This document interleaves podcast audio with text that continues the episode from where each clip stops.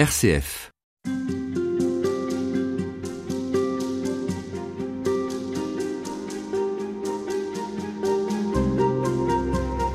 Au tout début du livre de la Genèse, l'homme et la femme circulent librement et sans honte devant Dieu qui les a créés à son image pour lui ressembler. Mais il aura suffi d'une parole tordue de la part d'un serpent pour que ce couple originaire tombe dans la honte et la culpabilité. Alors qu'ils se cachent, Dieu part à leur recherche pour couvrir leur dénuement, forme de bénédiction pour un nouveau départ. Le Dieu de la Bible est un Dieu d'amour qui n'aura de cesse de nous couvrir de sa miséricorde depuis le Jardin d'Éden jusqu'au Jardin de la Résurrection et ce thème est au cœur du dernier livre d'Anne Lécu, religieuse dominicaine, médecin, un livre intitulé Tu as couvert ma honte paru aux éditions du Cerf.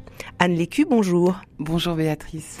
Votre précédent ouvrage était consacré au thème de l'innocence et vous dites, dès l'introduction de celui-ci, le péché n'intéresse pas Dieu. Le péché n'intéresse pas Dieu. Alors j'avais envie de commencer avec ça. Qu'est-ce qui l'intéresse alors, si le péché ne l'intéresse pas? Ben, Il me semble que ce qui l'intéresse, c'est nous. Et si ce qui l'intéresse, c'est nous, le péché en nous n'est pas nous. C'est ce qui nous, ce qui est notre dissemblance. Et je pense que du coup, ce que Dieu aime en nous, c'est notre ressemblance à son image et donc précisément pas le péché. C'est pour ça que je pense que j'ai voulu euh, continuer sur la lancée de l'innocence, en fait. C'est la, suite de cette réflexion menée euh, sur le fait que notre innocence est notre identité la plus profonde, ce que Dieu aime en nous, parce que notre innocence, c'est le fait qu'on est créé à son image et ressemblance. Votre livre, c'est un, vagabondage biblique avec comme fil rouge le thème de la tunique. Il est beaucoup question de vêtements, de, voilà, de peau. Euh, ça va d'Adam et Ève effectivement jusqu'au Christ, la tunique du Christ. L'enjeu, ce, serait de se laisser euh, habiller euh, par par Dieu. Je crois que l'enjeu, c'est se laisser revêtir, habiller par Dieu, dès lors que habiller et habiter, en tout cas en français, ça a une consonance un peu identique. Et donc l'idée, c'est d'habiter Dieu, en fait. C'est plus que se laisser revêtir, c'est se laisser revêtir par Dieu pour habiter Dieu. Donc vous traversez un peu la Bible, hein, première alliance, et puis euh, des textes de, de, de l'Évangile, jusqu'à Paul. Effectivement, en fait, c'était euh, au début c'était une recherche un peu ludique que j'ai faite. C'était pas destiné à être publié. C'était plutôt un fil que j'avais envie de tirer à partir de la tunique du Christ. Et donc de fil en aiguille, c'est le cas de le dire. Euh, j'ai pris des concordances, j'ai cherché où est-ce qu'il y avait des tuniques, et j'en suis venue à, à, constater que le terme de recouvrir était finalement très important et qu'il avait quelque chose à voir avec le pardon. Et donc ce fil m'a servi, euh, voilà, à, à me promener dans le texte. Oui. Alors, on va commencer par euh, la, la, Genèse parce que c'est important. Récit des origines. Euh, vous dites que ce récit ne parle pas du passé, mais du présent. Qu'est-ce que ça veut dire pour ceux qui connaissent mal hein, la, Bible euh, Bon, Genèse, Adam et Ève je pense que le texte biblique toujours raconte des histoires qui nous concernent. Philippe Lefebvre a pour coutume de dire que la Bible raconte des histoires qui se passent à 8 mètres autour de nous. Donc je pense que le récit de la Genèse n'est pas un récit historique de quelque chose qui se serait passé il y a fort longtemps, pas du tout. C'est un récit théologique qui a donc une intention et l'auteur veut nous dire comment il vit son rapport à Dieu et comment il vit cette sorte d'énigme que tous nous connaissons qui est notre discordance interne qui fait que nous ne correspondons jamais avec nous-mêmes, qu'il y a toujours une espèce de d'énigme, oui, que, que Paul raconte très bien quand il dit je fais le bien, je ne fais pas le bien que je voudrais faire et je fais le mal que je ne voudrais pas faire. Donc je crois que le récit de la Genèse met en scène cette question qui nous concerne tous. Alors il nous est dit dans ce récit que l'humain est créé à l'image de Dieu pour lui ressembler. Qu'est-ce que ça nous dit de, ce que nous sommes et peut-être aussi de notre vocation? Je pense que ça dit d'abord que la création est bonne et que l'apparition de l'homme sur cette terre est une bonne nouvelle et que Dieu aime ça et que c'est sa joie de créer et de nous créer. Donc le, premier mouvement biblique, c'est cette espèce de bonne nouvelle, de fulgurance, qui est que si cette création continue aujourd'hui, ce que je crois, Dieu aime nous façonner à son image et ressemblance. Donc ça, c'est le, premier point qui est mais essentiel. On, ne peut pas parler de Dieu autrement sans commencer par là, je crois. Donc la première euh, chose à dire, c'est que euh, c'est bon que l'homme existe. Il faut relire vraiment ce chapitre 1 de la Genèse. Hein. La lumière est créée et Dieu s'en réjouit. Il, sépare les eaux d'en bas et les eaux d'en haut et il s'en réjouit. Il crée les arbres, les poissons, les pâquerettes, tout ce que vous voulez et il s'en réjouit. Et il crée l'homme et il s'en réjouit beaucoup, beaucoup.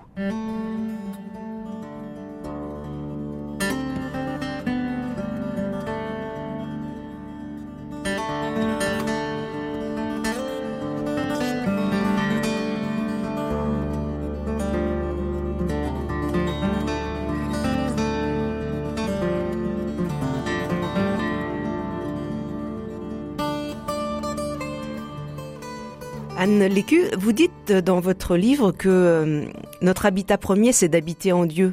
C'est Dieu finalement, c'est notre habitation. Je crois que oui, que notre habitation, c'est Dieu, euh, au sens où euh, plus nous sommes avec lui, plus nous sommes nous.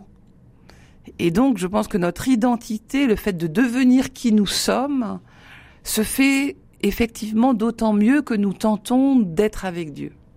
Mais alors, euh, il est question d'être créé à l'image pour la ressemblance. Qu'est-ce que ça signifie? Je ne sais pas si c'est pour la ressemblance ou à la ressemblance. Je pense que ça veut dire que le fond de notre être a la figure du Fils unique de Dieu.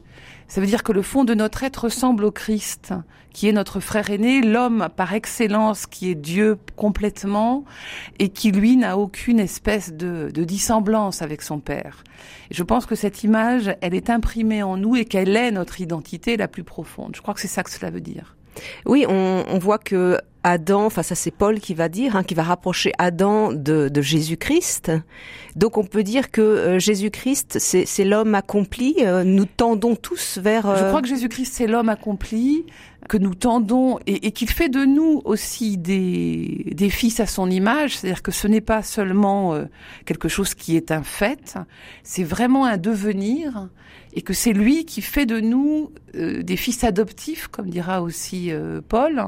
Et donc, au fur et à mesure de notre existence, peut-être que nous apprenons euh, petit à petit à devenir véritablement des fils. Et peut-être être un homme, être une femme, c'est devenir des fils du Père. Ça, ça demande quoi de notre part? Ça demande peut-être avant tout du détachement, c'est-à-dire quelque chose comme euh, se laisser faire par notre Dieu. Et du sein de ce détachement, le désir de se laisser faire. Mais, mais je pense qu'il y a d'abord du détachement. Euh, euh, c'est pas à force de volonté qu'on y arrive. C'est peut-être en laissant Dieu nous aimer. Alors Dieu nous aime dès le début de la création. Dieu nous bénit, Dieu bénit la création, et puis on voit dans le texte qu'il bénit l'homme. Hein. Et, vous dites justement que la bénédiction, bah, c'est comme un habit. Je crois que oui, oui, la bénédiction, c'est une magnifique chose. La bénédiction, c'est dire du bien. Ça veut dire que dès le début, Dieu dit du bien de l'homme. Et si on prend complètement à la fin de l'histoire, si je puis dire, Jésus dans l'évangile de Jean, peut-être on en reparlera plus tard, mais Jésus à son Père, au chapitre 17 de Jean, dans sa grande prière à l'heure de sa passion, dit du bien de l'homme en disant des siens, qu'ils ont cru en sa parole, ce qui est incroyable alors que c'est l'heure de la trahison.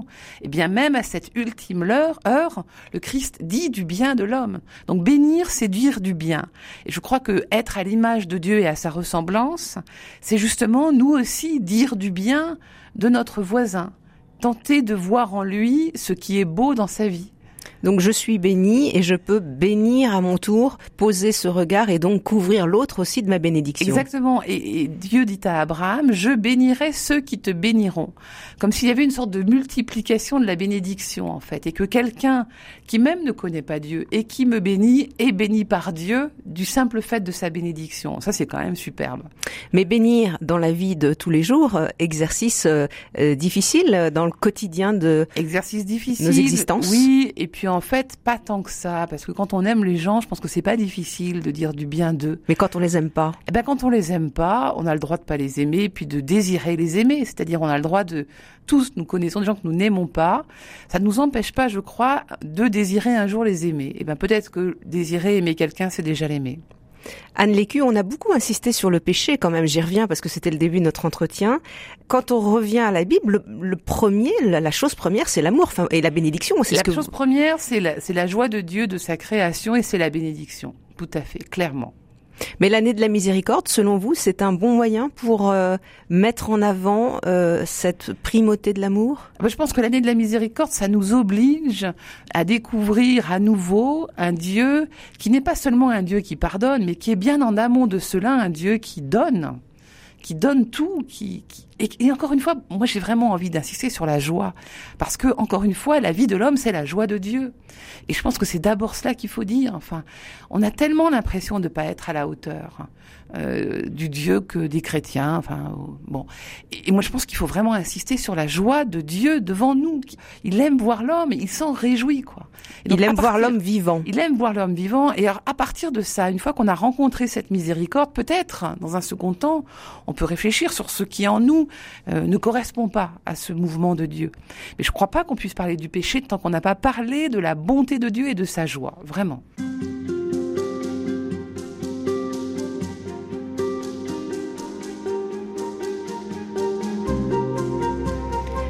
Anne Lécu, nous parlons euh, du livre de la Genèse car vous partez de là justement dans votre propre essai intitulé euh, Tu as couvert ma honte paru aux éditions du Cerf. Nous avons vu hier que l'histoire de l'homme et de Dieu c'était bien parti, hein. Euh, bénédiction, amour de Dieu, puis Adam et Ève qui, qui vont voilà qui sont appelés à s'épanouir, et puis et puis la figure du serpent dans ce fameux texte de la Genèse qui provoque ce que dans la tradition on appelle la chute. Alors le couple mange du fruit de l'arbre de la connaissance du bien et du mal. Qu'est-ce que ça signifie, euh, cet arbre de la connaissance du bien et du mal? Alors déjà, il faut lire le texte attentivement, parce qu'il y a plusieurs arbres dont il est question. Il y a l'arbre de vie qui est au milieu du jardin, et il y a l'arbre de la connaissance du bien et du mal.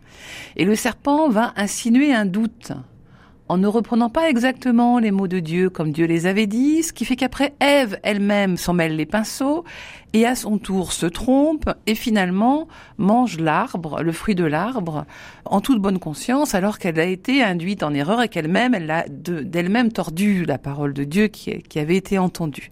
Donc il me semble qu'il faut partir de là à savoir que premièrement le serpent est une créature, et non pas une puissance divine qui serait euh, rivale de Dieu ou je ne sais quoi, ce qui serait de la gnose. Oui, pas du tout. C'est pas un dieu du mal. C'est pas, un, pas un dieu du mal. C'est une créature.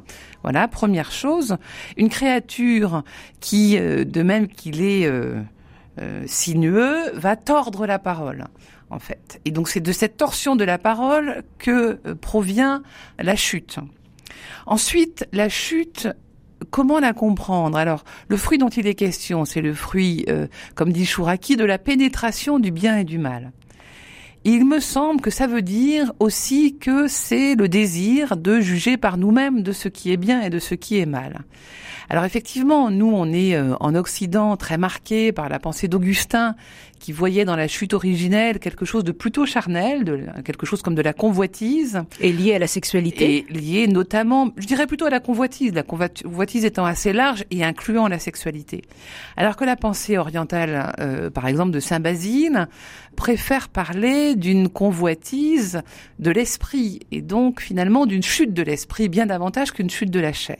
Et je trouve que cette manière d'envisager ce texte est très intéressante pour nous aujourd'hui parce que peut-être que ce à quoi nous sommes le plus tentés, c'est précisément euh, de juger par nous-mêmes de ce qui est bien et de ce qui est mal, et donc euh, de construire par nous-mêmes un monde que nous jugerions bon, etc., etc. Et il me semble que notamment la technique peut avoir cette espèce de visage très lumineux où on pense que par elle, tout euh, va aller mieux, etc. Alors que peut-être elle est plus ambivalente et que euh, elle a une face certes lumineuse, mais une autre qui est peut-être plus obscure et qui est le désir de tout maîtriser par nous-mêmes.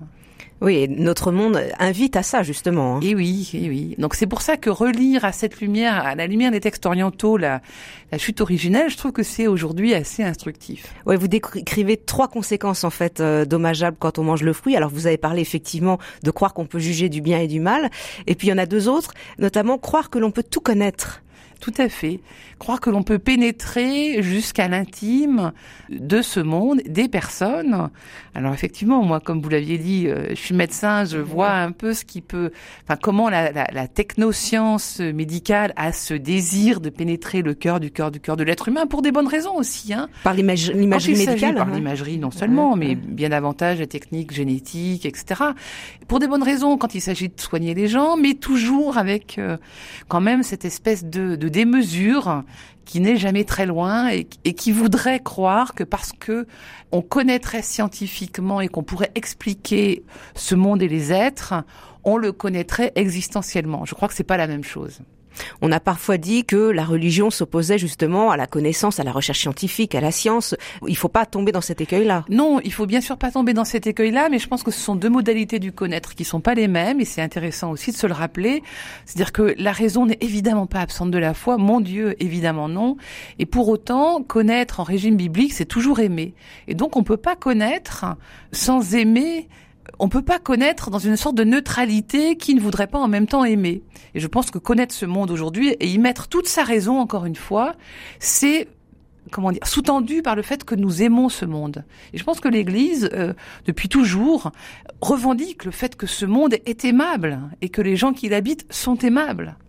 Alors il y a une troisième conséquence dommageable, c'est le, le, euh, le, besoin de, de voir. Euh, vous, vous, vous, dites que voilà, presque une pulsion scopique aujourd'hui, il faut voir. Ah, c'est un gros mot, la pulsion scopique. Pour croire. Oui, alors la oui. c'est cette. Mais c'est vrai. Enfin, besoin d'aller regarder quoi. Oui, on a l'impression que parce qu'on voit, on sait en fait. C'est ça le, c'est ça le truc qui est critiquable parce que il y a des choses qu'on voit et c'est pas parce qu'on les voit qu'on les connaît.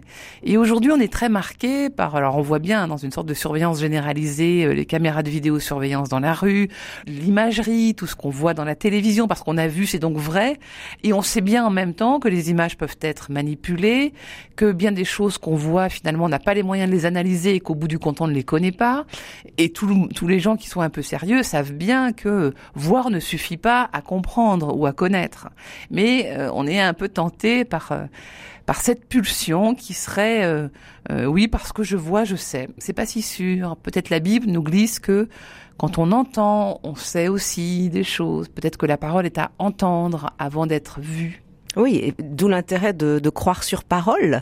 Exactement. Quand on croit quelqu'un sur parole sans preuve, peut-être qu'on le connaît mieux que quand on a des preuves.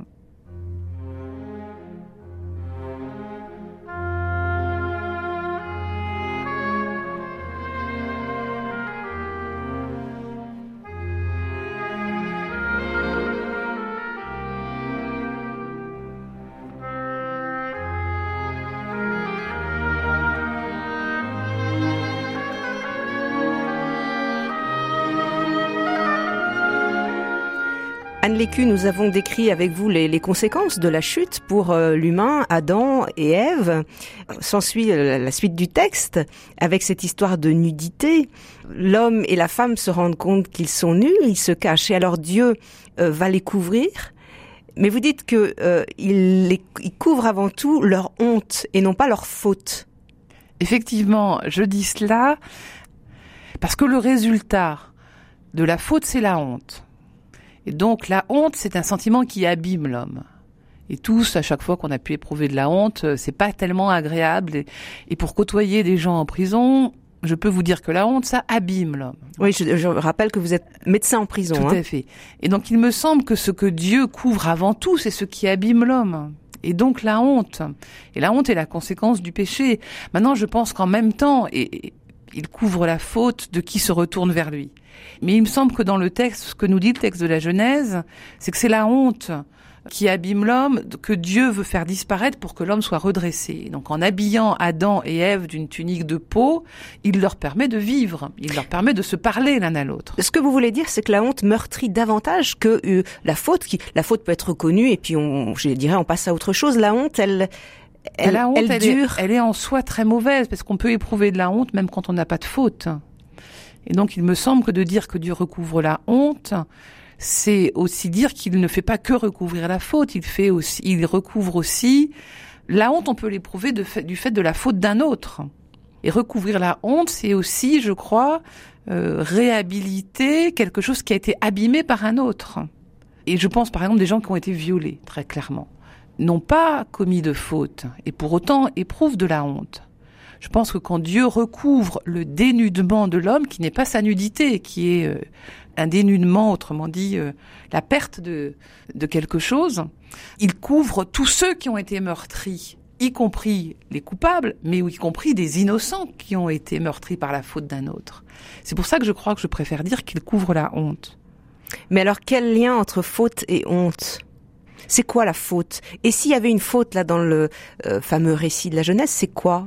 Je crois que la faute, encore une fois, c'est d'avoir mangé le fruit de l'arbre de la connaissance du bien et du mal, qui consiste à dire je décide moi-même de ce qui est bien et de ce qui est mal. Autrement dit, c'est juger les autres et soi-même sans se mettre sous le regard de Dieu. Donc je pense que c'est ça la faute. Autrement dit, c'est euh, dévoiler, et on va le voir plus tard, hein, euh, dévoiler et peut-être même accuser la faute de l'autre. C'est exactement ce qui se passe dans la honte. Vous regardez par le trou d'une serrure. Quelqu'un vous voit. Vous êtes pétri dans ce geste de regarder par le trou de la serrure et l'autre vous juge ou pas d'ailleurs. Mais en tout cas, vous voyez dans le regard de l'autre le jugement. Et c'est ça qui vous abîme. C'est quand vous considérez que le regard de l'autre est un jugement sur vous-même. Autrement dit, vous vous condamnez vous-même en imaginant un jugement dans le regard de l'autre, qui y est peut-être et peut-être qui n'y est pas. Eh bien, le fait de recouvrir la honte, ça permet peut-être aussi de ne pas transposer sur l'autre un jugement et donc de ne pas voir, par exemple, dans le regard de Dieu un jugement, de ne pas voir dans le regard de l'autre un jugement. Et eh oui, souvent on, imagine Dieu nous jugeant. Enfin, eh on pense au un passage d'Hugo. Euh, euh, l'œil était dans la tombe, dans la tombe. regardez qu'un. Et oui, on voit beaucoup Dieu nous juger, alors qu'en fait la Bible raconte le contraire. La Bible dit que Dieu est discret. Oui, mais ça c'est la perversion de départ, c'est de nous faire croire que justement il nous juge et que. Peut-être que c'est ça le péché. Peut-être que c'est ça le péché. Et peut-être c'est ça. Le... Enfin, vous savez que l'accusateur en hébreu c'est le Satan. Donc c'est en fait tout ce qui en nous est accusation, c'est les puissances d'accusation en nous, de même que diable c'est diabolos, le diviseur, ce qui en nous divise. Eh bien peut-être que le péché c'est croire que euh, Dieu nous juge.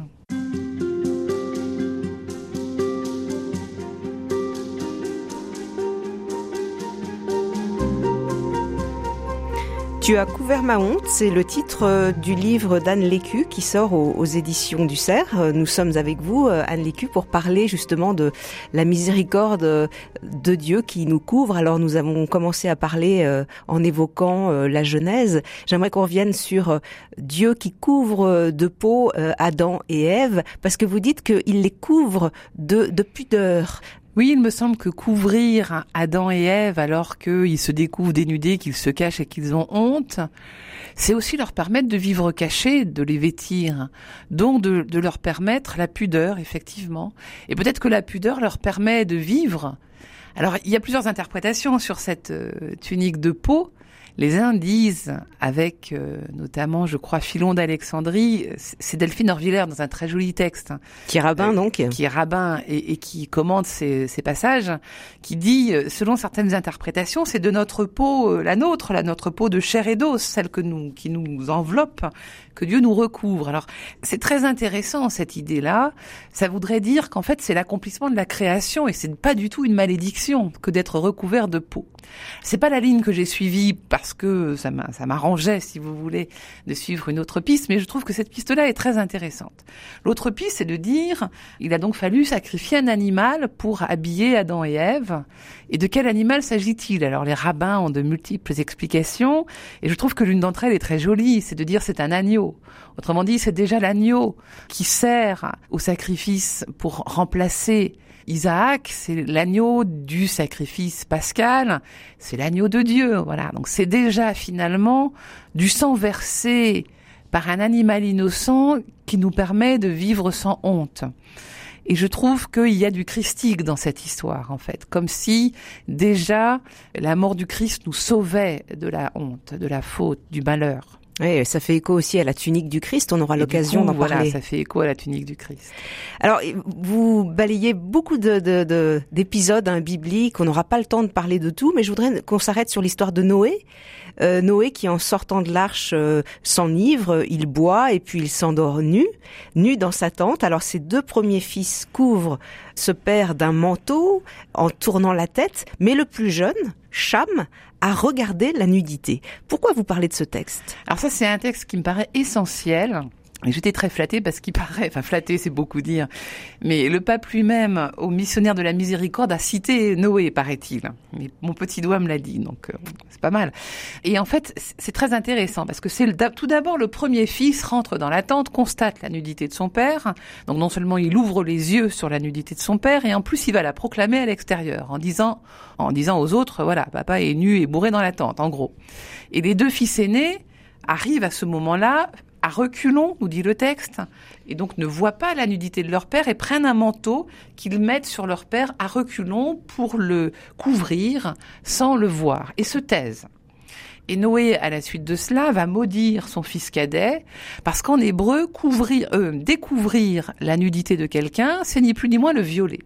Et le mot hébreu qui dit découvrir la nudité, c'est le mot qu'on retrouvera dans les litanies sur l'inceste, vous citez le Lévitique.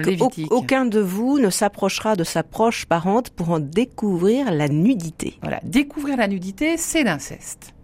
Et il me semble que quand on reprend aussi dans les dictionnaires la signification de ce mot, ça veut dire aussi être en exil, être sans abri. Et il me semble que du coup, on a une sorte de ligne de force, enfin un fil rouge entre couvrir la nudité, qui est la racine KPR qui va donner qui pour, qui est le grand pardon. Et donc le pardon par excellence, ce serait couvrir la nudité. Et la faute par excellence, ce serait cet autre mot hébreu, découvrir la nudité, qui est finalement contraindre les gens à être sans abri. Et on voit bien qu'il y a un lien entre habiter et abriter. Oui, c'est pour ça que nous disions que Dieu euh, nous abrite par sa bénédiction, par exemple, par exemple. ou par euh, effectivement la peau hein, qu'il va donner à, Adam et Ève. Il y a un souci de Dieu de pas nous laisser comme ça nus. Exactement. Et du coup, la leçon à tirer de cette histoire de Noé, je pense que c'est euh, nous aussi, quand nous accusons l'autre, autrement dit, quand nous découvrons sa nudité devant des tiers, peut-être nous sommes pas très bien. Enfin, peut-être nous sommes un peu en faute pour le coup.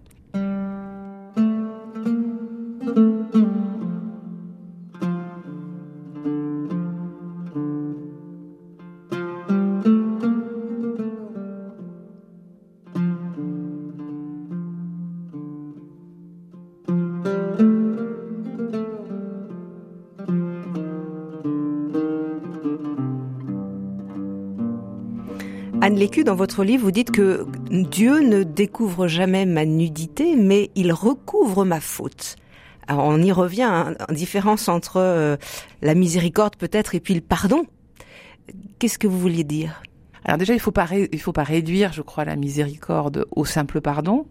Mais ce qui est important, c'est de comprendre le sens du pardon dans la Bible. Donc la miséricorde, pour moi, elle commence dans la création par le fait que Dieu se donne.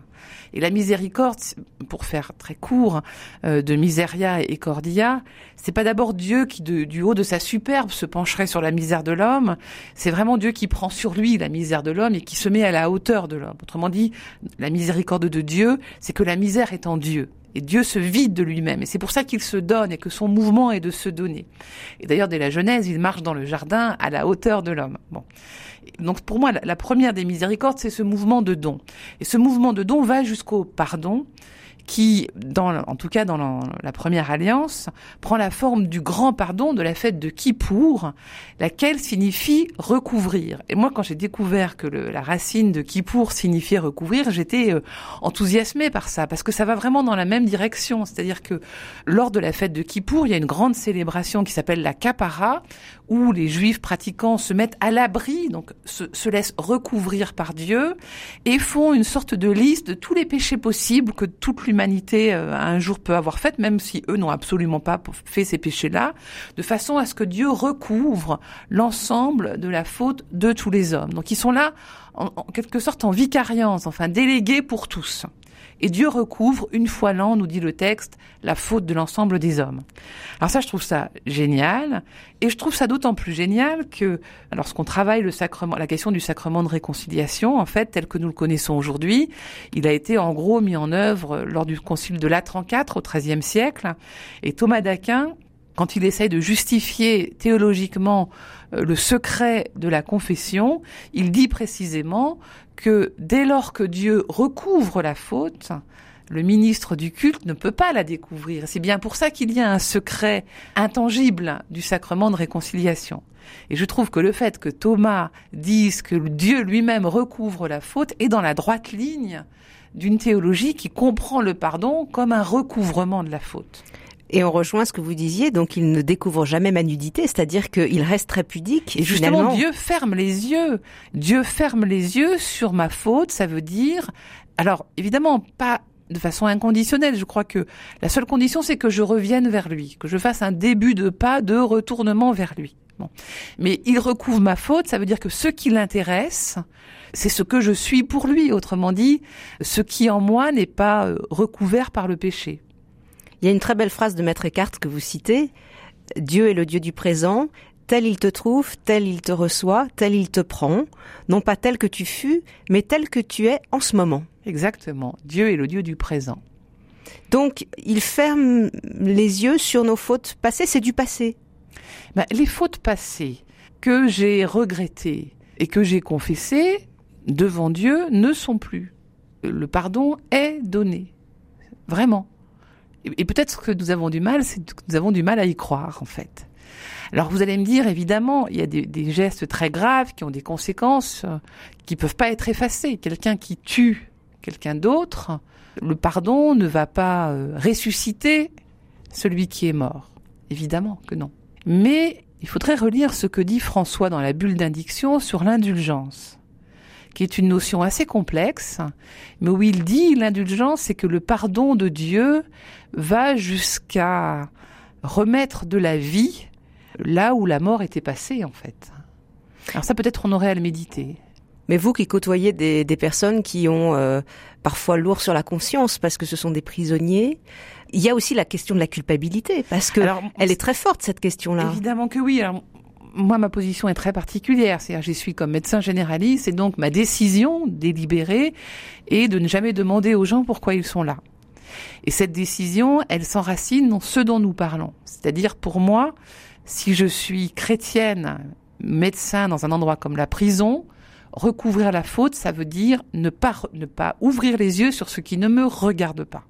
Et donc donner la possibilité à des personnes qui viennent me voir en consultation d'être dans un autre registre que dans un registre de qu'est-ce que vous avez fait, pourquoi vous êtes là, etc. Parce qu'il me semble qu'il y a de l'innocence en tout homme euh, et que notre innocence, enfin notre identité la plus profonde qui est notre innocence, elle peut être recouverte par la faute, mais elle n'est jamais entamée, abîmée, cassée, euh, déchirée par la faute. Oui, mais vous avez des gens qui ont été pardonnés et qui demeurent coupables et qui sont chargés du poids de cette culpabilité très difficile quand même. Ah mais c'est très difficile, mais évidemment que c'est très difficile, mais je pense que pour les aider, encore une fois, à vivre avec cette culpabilité, moi, la seule chose que je puisse faire, c'est de ne pas porter un regard qui les accuse. C'est tout ce que je peux faire. Et c'est de voir en eux l'innocence. C'est tout ce que je peux faire. Je peux rien faire de plus. Après, il faut aussi laisser le temps faire son œuvre. Et c'est un peu facile de faire ce que je fais avec vous, de parler du pardon de Dieu euh, comme ça, tranquillement installé. Il y a la dimension du temps qui est complètement essentielle. Hein. et le temps nous aide à traverser à retrouver ce qui en nous est notre identité, encore une fois, euh, que Dieu nous, que Dieu aime. Enfin, il faut parfois une vie pour vivre avec une faute. Bien sûr que c'est vrai.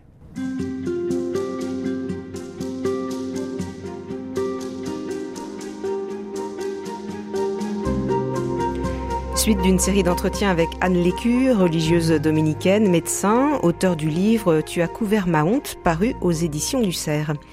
Anne Lécu, le, Dieu biblique euh, n'a de cesse de couvrir l'homme de sa miséricorde. Nous l'avons vu, nous avons parlé des, textes de la première alliance. Il nous faut regarder maintenant euh, les évangiles. Vous montrez que Jésus, lui aussi, euh, Dieu fait homme, va nous couvrir, alors cette fois-ci avec sa, sa tunique une tunique sans couture euh, que les soldats tirent au sort. Hein, L'épisode est connu au moment de la Passion. Pourquoi euh, cet intérêt pour euh, la tunique du Christ? Mais En fait, c'est le point de départ de ma recherche, la tunique du Christ parce que j'ai toujours été très, euh, enfin toujours non d'ailleurs, mais récemment j'étais très impressionnée par la, le nombre de détails évoquant cette tunique. enfin, on s'attarde beaucoup dans le chapitre 19 de Saint Jean sur le fait qu'elle est d'une seule pièce, donc tissée d'une seule pièce, sans couture, tissée depuis le haut et tirée au sort. Pourquoi tant d'importance? Et en fait, on, peut beaucoup tirer d'enseignements de ces quatre euh, descriptions de la tunique, qu'elle soit sans couture, tissée d'une seule pièce. Il me semble se dire qu'elle n'est pas déchirable. Et le sans couture me vraiment m'évoque ce que nous sommes pour Dieu, encore une fois que notre identité la plus profonde, que j'appelle notre innocence, n'est pas déchirable. Personne ne peut l'entamer, elle n'est pas entamable, on ne peut pas l'abîmer, on ne peut pas mettre un coup de canif dans l'innocence. Le péché peut recouvrir cette innocence, mais en aucun cas l'abîmer. Et ça, j'en suis fermement convaincue. Un peu comme vous savez, euh, quand on écrit une icône, on commence par mettre une toile sur la planche, et c'est sur cette toile blanche on va mettre de l'enduit et sur l'enduit, on mettra les couleurs, d'abord sombres puis claires pour que le visage apparaisse. Et la toile, c'est en quelque sorte la toile maîtresse, c'est la peau de l'icône. Eh bien, je crois que la tunique sans couture du Christ est notre peau euh, la plus profonde. Autrement dit, si nous la revêtons, elle recouvre en nous ce qui n'est pas Dieu. Et donc on retrouve euh, cela euh, dans le premier récit de la jeunesse, puisque nous disions justement que euh, l'innocence, c'est notre état d'être premier. Avec une nuance qui est que cette fois c'est une tunique de lin et non plus une tunique de peau. Donc il n'y a plus besoin de faire couler le sang d'un animal puisque le Christ a donné sa vie pour nous. Et du coup, je crois que le fait que la tunique du Christ, alors la tunique du Christ, elle est une sorte de tunique de luxe, elle évoque d'autres tuniques de luxe qu'on a pu rencontrer auparavant dans le texte biblique, par exemple celle de Joseph, par exemple celle du grand prêtre, par exemple celle du fils prodigue. Donc c'est intéressant d'aller voir aussi ces tuniques en question, mais surtout elle est, elle est en tissu. Elle n'a plus besoin du sang versé. Oui, ça c'est très important. Et alors elle est tirée au sort. Qu'est-ce que ça nous dit ça? Je crois que si elle est tirée au sort, ça veut dire qu'on peut tous la revêtir. C'est très simple. Ça veut dire qu'elle est pour tous elle n'est pas pour quelques-uns. Tirée au sort, c'est que tout le monde peut gagner le lot. Moi, c'est intéressant parce que je m'étais jamais attardée sur cette tunique. Du coup, j'ai pris vraiment mot à mot tout, tout ce qui est dit, cousu de haut en bas. Du coup, je me suis dit ah oui, qu'est-ce que ça veut dire? Ah oui, ça veut dire que euh, ça a dû démarrer vers le haut, ça va vers le bas. Qu'est-ce que ça veut dire? intéressant aussi parce que le mot grec qui dit euh, depuis le haut, anothène en grec, c'est le même mot qui est utilisé par saint Jean quand il parle avec Nicodème pour naître d'en haut. Donc ça veut aussi dire qu'elle est un don du Père. Ça veut aussi dire que euh, oui, nous avons à la recevoir comme un cadeau du Père, qu'elle vient de Dieu. Jésus en croix euh, est nu. Il n'y a pas d'habit, il est nu. En quoi la nudité du Christ va nous rejoindre? Bah c'est la nudité du Christ, c'est la guérison du dénudement d'Adam. C'est une nudité qui euh, il est sans protection, en fait. Il est sans protection puisque il accepte, et pour moi ça c'est un truc complètement essentiel, il accepte de se laisser conduire jusqu'à mourir entre deux bandits, et donc il accepte d'être confondu avec les bandits.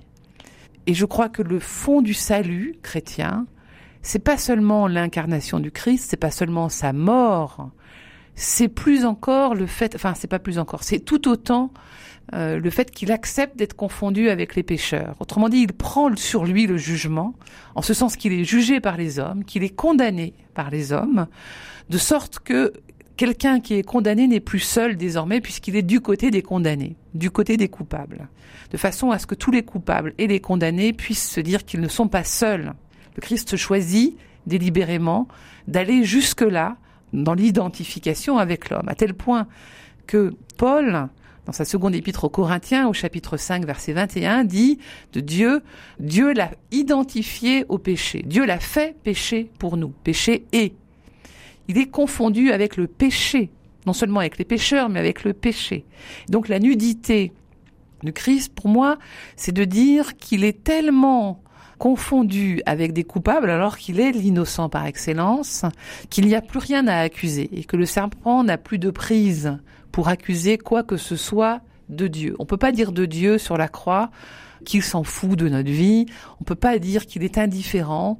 On peut pas dire qu'il ne connaît pas la souffrance. On ne peut pas dire qu'il ne connaît pas la faute puisqu'il est crucifié comme un coupable. Donc il n'y a plus rien à accuser. L'accusateur a perdu.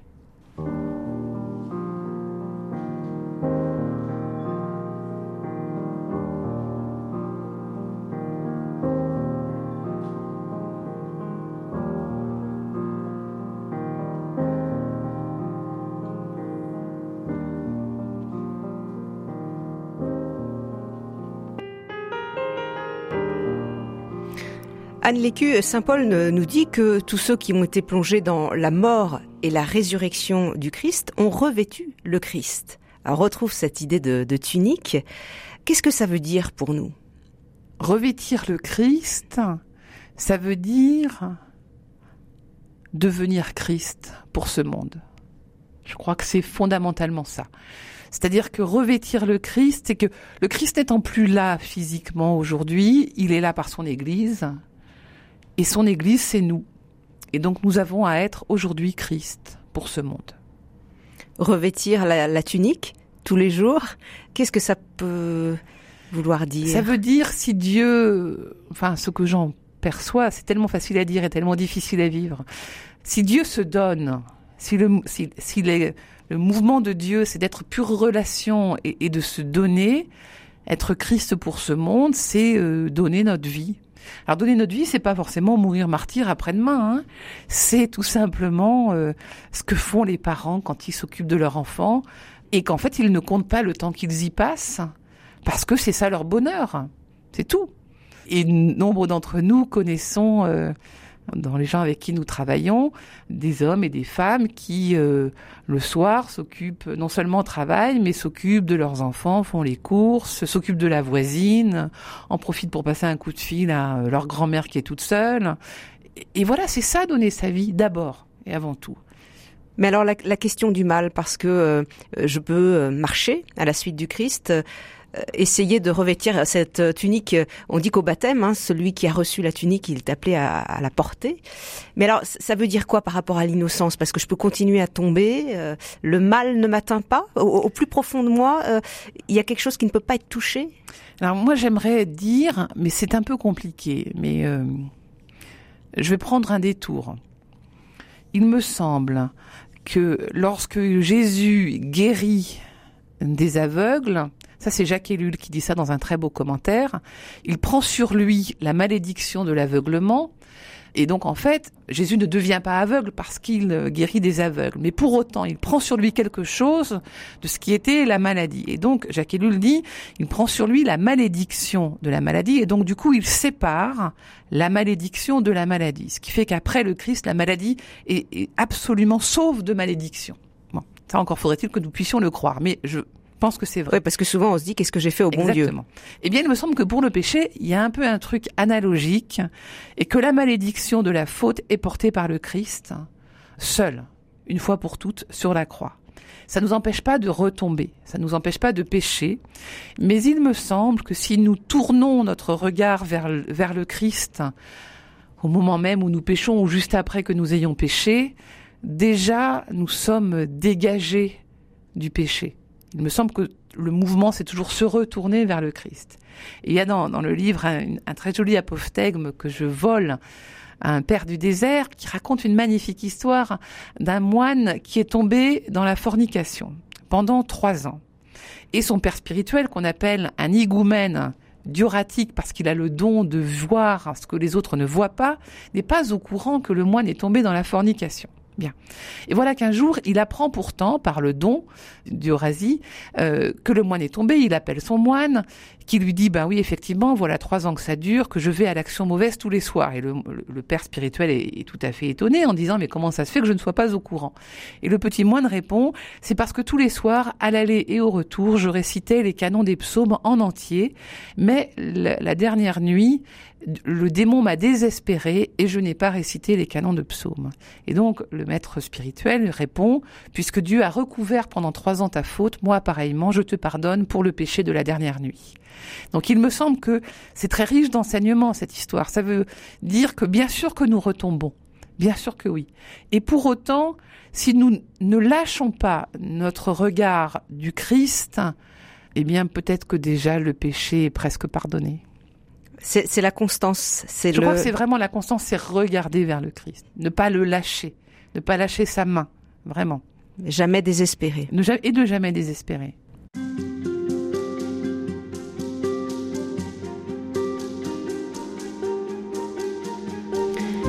Suite et fin de notre dialogue sur le vêtement et la tunique dont Dieu euh, couvre chacun d'entre nous, euh, tunique de miséricorde. Anne Lécu, nous avons beaucoup parlé de, justement ce recouvrement de l'amour de Dieu. Votre livre Tu as couvert ma honte est paru aux éditions du Cerf.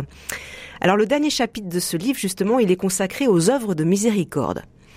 Les œuvres, c'est un, un mot qu'on a beaucoup entendu, qu'on entend peut-être moins. Ça veut dire quoi, œuvre de miséricorde? Une des grandes vertus du texte euh, du pape sur sa bulle d'indiction, c'est précisément de remettre au goût du jour les œuvres de miséricorde. Donc il parle des œuvres de miséricorde corporelle et des œuvres de miséricorde spirituelle. Donc ça, je trouve c'est très intéressant. Ça veut dire qu'à un moment donné, il faut se retrousser les manches et y aller. Voilà, c'est pas juste la miséricorde Dieu et moi dans une relation intime séparée du monde, pas du tout. La miséricorde, encore une fois, il faut qu'elle soit euh, entendue et annoncée, et donc elle est annoncée par notre manière d'être.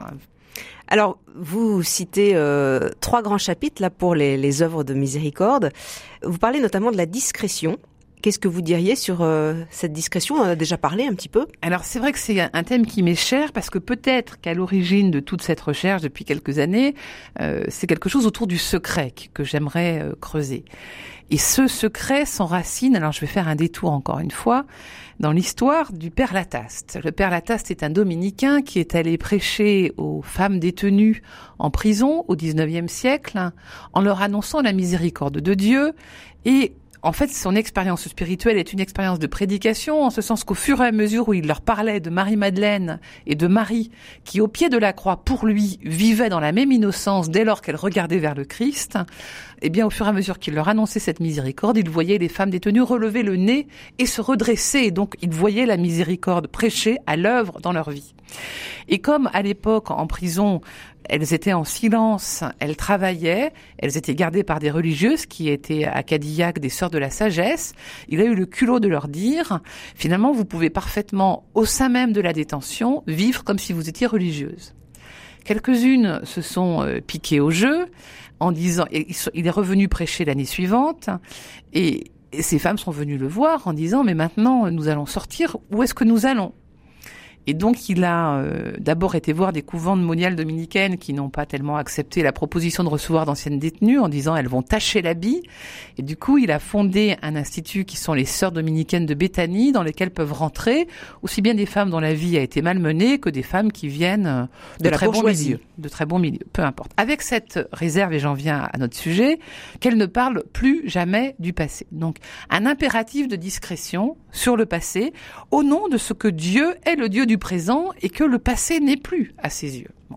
Et il me semble que la discrétion aujourd'hui, c'est une vertu à réhabiliter, D'autant plus que nous sommes beaucoup dans le règne de la transparence où il faudrait absolument tout voir, tout savoir des autres.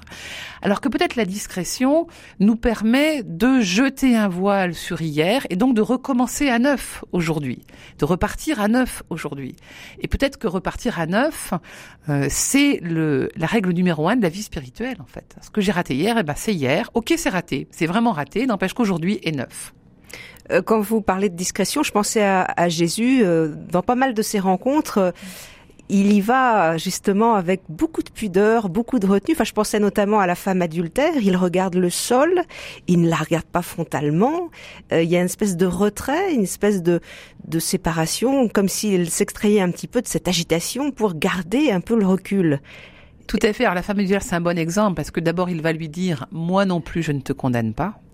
Et puis je me disais récemment, en regardant les autres personnages de cette scène, notamment euh, ceux qui sont euh, là pour la lapider et qui s'en vont à commencer par les plus vieux, que peut-être ils se jugent eux-mêmes en partant. Et que peut-être s'ils étaient restés, enfin, Jésus leur demande pas de partir, il leur demande de la lapider s'ils se sentent euh, en état de le faire. Bon.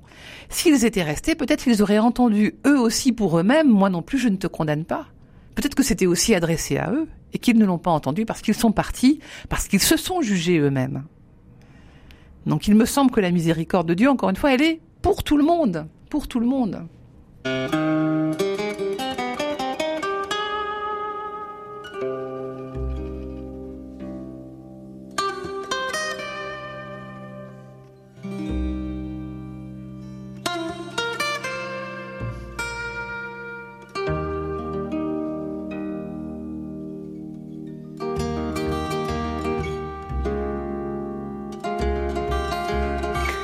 Anne Lécu, euh, le jugement, on en parlait, justement, on va continuer à en parler parce que souvent on peut juger euh, euh, soi-même, mon action ne vaut rien, ou alors elle vaut beaucoup, ou alors juger pour l'autre. Et, vous dites justement que c'est pas de notre sort de juger. Et là, ça fait partie aussi de votre chapitre là sur les, les œuvres de miséricorde. Oui, alors il me semble que, encore une fois, le jugement n'appartient qu'à Dieu et que peut-être la seule chose que nous ayons à faire, c'est nous présenter devant lui avec tout ce que nous sommes, ce qui nous paraît bien, ce qui nous paraît pas bien, et le laisser, par pitié, le laisser faire le tri, lui. Parce que sans doute, si c'est lui qui fait le tri, et tri, il y a, je pense, dans nos actions quotidiennes. Enfin, il y a, tout ne se vaut pas, évidemment. Mais si c'est lui qui fait le tri, c'est sans doute, euh, on a plus de chances de Peut-être nous on jetterait des choses qui sont bonnes à ses yeux et peut-être on garderait des choses qui ne sont pas tout à fait à la hauteur. C'est pour ça qu'il dit qu'il faut laisser pousser euh, l'ivraie et le bon grain en même temps? C'est certainement pour ça qu'il dit qu'il faut laisser pousser l'ivraie et le bon grain. Je pense que c'est aussi pour ça qu'il dit dans un passage un peu compliqué du chapitre 3 de Saint Jean, euh, celui qui fait la vérité vient à la lumière, alors que ce, celui qui fait le mal ne vient pas à la lumière de peur que ses œuvres ne soient jugées mauvaises. Et donc la peur du jugement sur les œuvres nous fait euh, faire le mal, dit, carrément Jean. Hein. Donc le mal n'est pas dans l'œuvre mauvaise, mais dans le refus de présenter les œuvres à Dieu telles qu'elles sont pour que le laisser lui en juger puisqu'on parle du jugement, euh, d'ailleurs vous, vous en parlez dans le livre, il y a des paraboles hein, connues sur le jugement euh, de Dieu. On connaît hein, les brebis d'un côté, les boucs de l'autre, Matthieu 25. Qu'est-ce que vous diriez sur ce jugement de Dieu? Moi je pense que c'est toujours un jugement sur des actes et jamais sur des personnes. Donc effectivement que, que nos œuvres ne, ne soient pas égales les unes aux autres, c'est très clair. Mais encore une fois, c'est à Dieu d'en juger. Ce n'est pas moi qui vais de moi-même ni juger l'œuvre de l'autre, ni la mienne. Alors l'objection, à mon avis, elle n'est pas, euh, elle est sur, elle est sur la correction fraternelle. Encore une fois, si je suis témoin de que ce que quelqu'un fait du mal à un tiers, j'ai le devoir pas d'abord de le dénoncer, mais d'aller le voir pour euh, le corriger. La correction fraternelle, c'est ça. Et c'est pas du jugement, ça. Et c'est pas du jugement. Mais en revanche, s'il il n'entend pas et qu'il y a un tiers qui est en jeu et qui est en danger, là la situation est autre. Hein. Mais il me semble que dénoncer un acte, ce n'est pas tout à fait la même chose que d'accuser une personne. Et là aussi, il faut qu'on soit prudent. Prenons des sujets d'actualité qui sont très compliqués. Sur la pédophilie, par exemple. Parce que c'est tout le temps l'objection qu'on me fait sur ce texte, une objection que j'entends. Dénoncer un acte pédophile est un devoir parce qu'il y a une victime.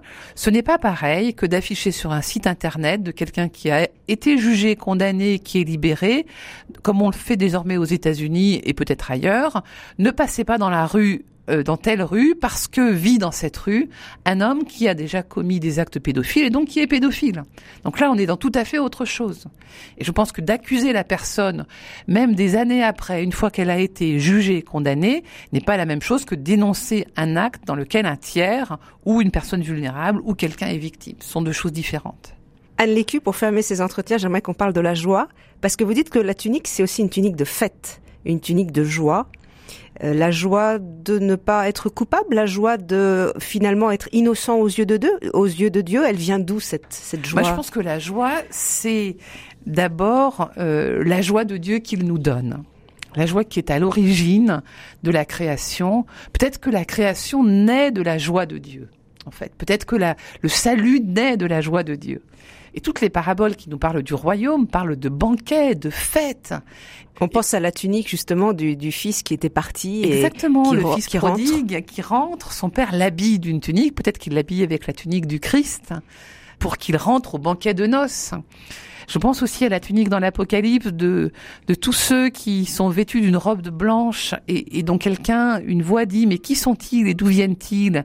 Ils viennent de la grande épreuve, ils ont lavé leur robe dans le sang de l'agneau et plus jamais ils ne souffriront ni de la chaleur du soleil et plus jamais il y aura de larmes sur leur visage, etc. Et donc il me semble que notre avenir, c'est la joie. Et peut-être cette joie, nous pouvons la goûter dès aujourd'hui, si tant est que euh, la vie en Dieu, ça commence maintenant et pas seulement demain ou après-demain. Et, peut-être que la joie, même si nous ne l'éprouvons pas, nous pouvons la donner. Ça, je le crois fermement. Les derniers mots de votre livre. Il n'est plus temps de se pencher sur nos erreurs, nos fautes ou nos péchés, chacun les connaît. C'est assez.